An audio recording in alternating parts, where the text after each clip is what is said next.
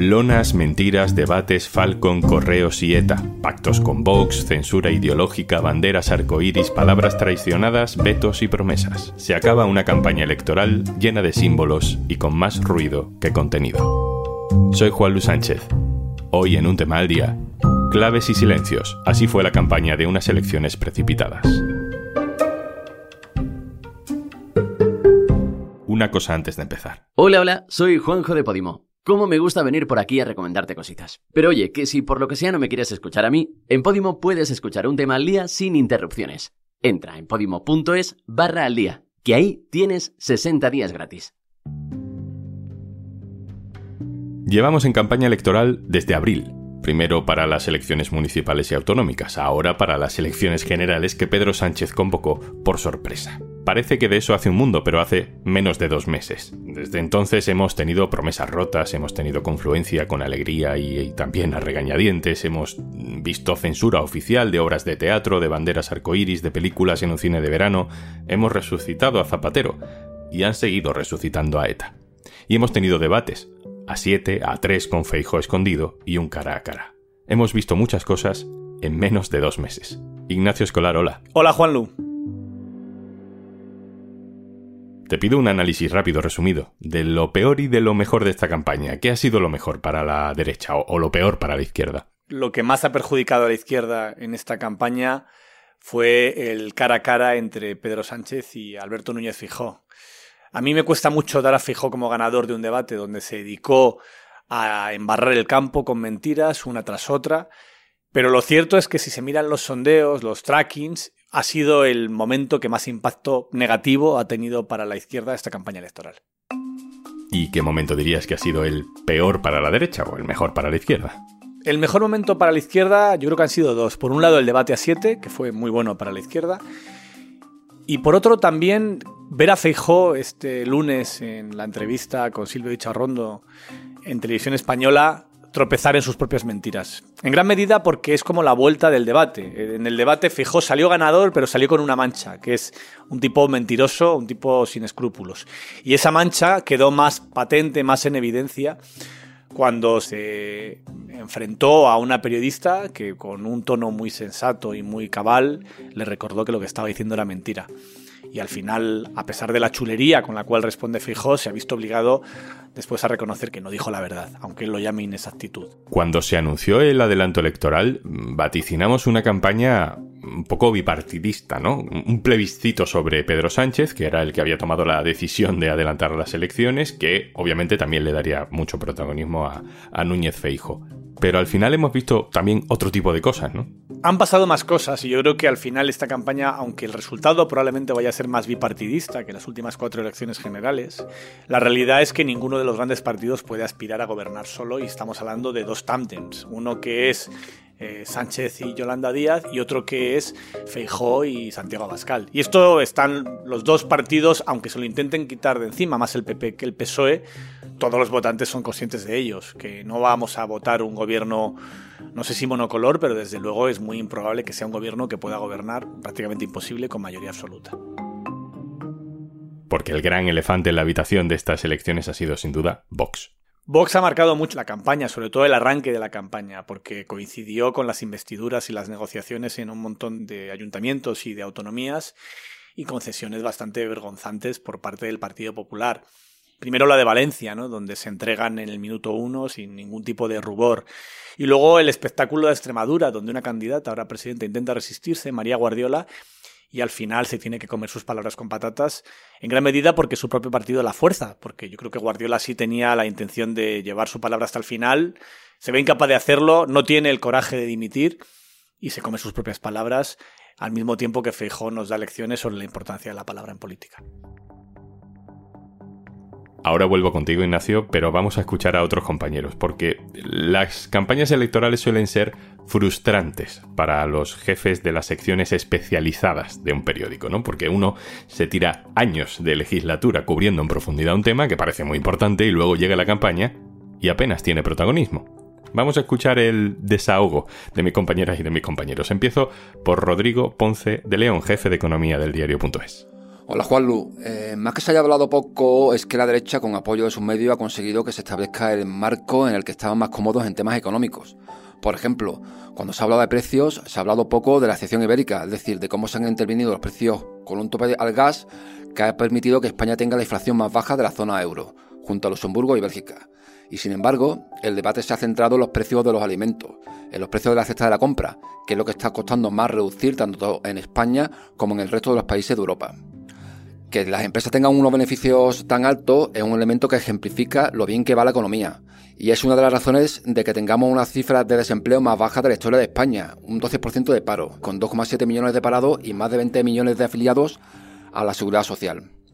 También el debate se centra mucho en si Alberto Núñez Feijó miente o no sobre si el PP de Mariano Rajoy subió las pensiones con el IPC, cuando realmente lo relevante es que el gobierno de coalición ha aprobado una reforma de las pensiones que por ley las sube por el IPC, pero además ha puesto en marcha un nuevo sistema de financiación de pensiones sin recortes. O por ejemplo, se ha hablado poco de que esta crisis no la han pagado los de siempre, la gente eh, de renta más baja, los más pobres, sino que se han subido impuestos a grandes fortunas, compañías eléctricas y bancas. Esta ha sido la legislatura de la pandemia y ha sido la legislatura también de las olas de calor, del cambio climático. De la coordinación de esos asuntos en el diario.es se encarga la jefa de sociedad, Natalia Quintaroli. Hola Juanlu. El caso de la sanidad me parece bastante paradigmático porque asistimos a manifestaciones multitudinarias reclamando mejoras en la sanidad pública, en la atención primaria, y no ha habido casi referencias a este asunto, no ha habido grandes propuestas para la sanidad pública hemos cambiado de ley educativa y tampoco se ha hablado mucho de eso, tampoco se ha hablado de grandes planes para la educación, para adaptarnos a la educación del futuro o de cómo estaba funcionando esa nueva ley que se está implantando. Hemos hablado de los derechos LGTB a partir de que en algunos ayuntamientos y en otras instituciones donde el PP empezaba a gobernar con Vox se quitaban banderas, pero no ha habido mucho contenido, o casi nada podría decir, refiriéndose a proyectos y propuestas y, cómo ampliar los derechos LGTB o, en algunos casos, eh, simplemente la enunciación o la promesa de que se derogarían ciertas leyes, como la ley trans, por ejemplo y tampoco a otros derechos como la eutanasia, que tuvo como su gran momento en una entrevista que se le hizo a Núñez Feijó, en la que confundió eutanasia con cuidados paliativos y simplemente el PP anunció que quería derogar esa ley. Nos podemos detener en asuntos muy concretos y muy importantes, por ejemplo, inmigración.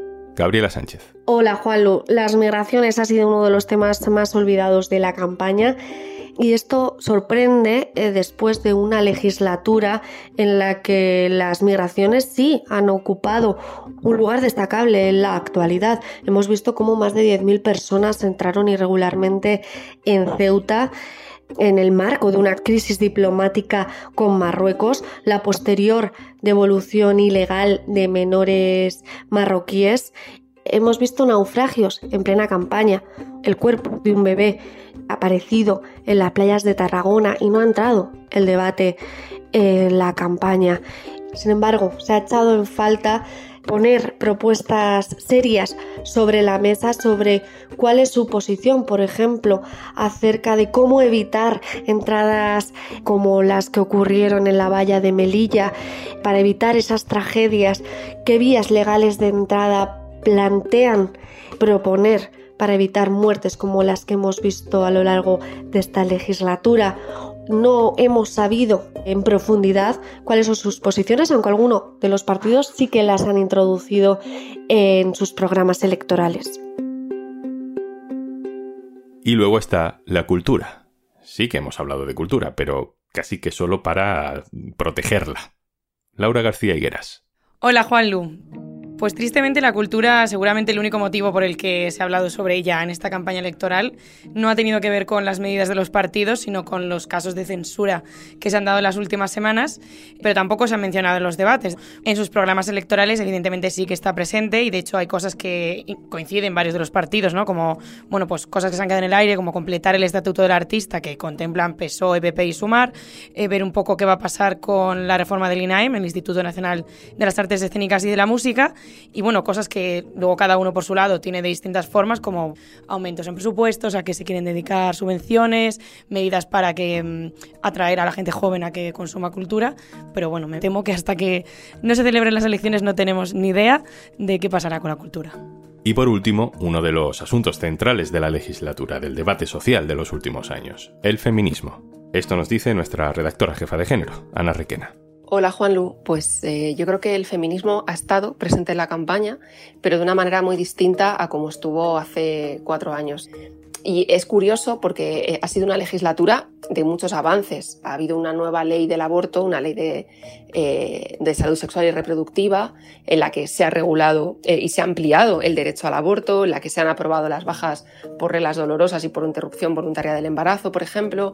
Tenemos una ley de libertad sexual con una parte de atención integral muy potente, se ha reforzado el Pacto de Estado de Violencia de Género, se ha aprobado la ley LGTBI, hay nuevas normas sobre transparencia salarial y creo que eso ha quedado un poco opacado, por un lado, por el embrollo legal eh, de la ley del CSI y las rebajas de condenas y por otro lado por ese embrollo también dentro de la izquierda por diferenciarse y por querer desmarcarse probablemente de esas escarcelaciones. Creo que eso ha ensombrecido muchos avances que sí que han sucedido, de hecho, en esta legislatura y que yo no veo muy presentes en la campaña. Ignacio Escolar, vuelvo contigo para terminar. ¿Crees que ha sido una campaña electoral que ha cambiado mucho voto, que ha movilizado mucho voto?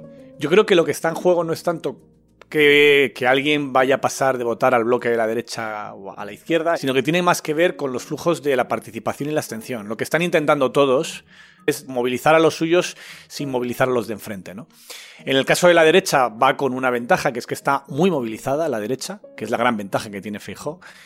Y en el caso de la izquierda confían en que la campaña sirva para movilizar a un voto que además ahora es más difícil de movilizar, porque hablamos de un, de un 23 de julio, en un momento en el que el 30% de los españoles normalmente no están en su domicilio, están en, en, la casa de la playa o en las vacaciones o de viaje. Y claro, la clave es esa, la clave es que en un momento donde la participación es más cara que nunca, porque estamos en verano, que la izquierda sea capaz de movilizar a los suyos. Porque la realidad es que la posibilidad de una victoria muy apabullante de la derecha siempre ha dependido de que la izquierda, que es mayoritaria en este país, se quede en casa. Ignacio Escolar, director del diario.es. Muchas gracias. Gracias a ti, Juan Lu.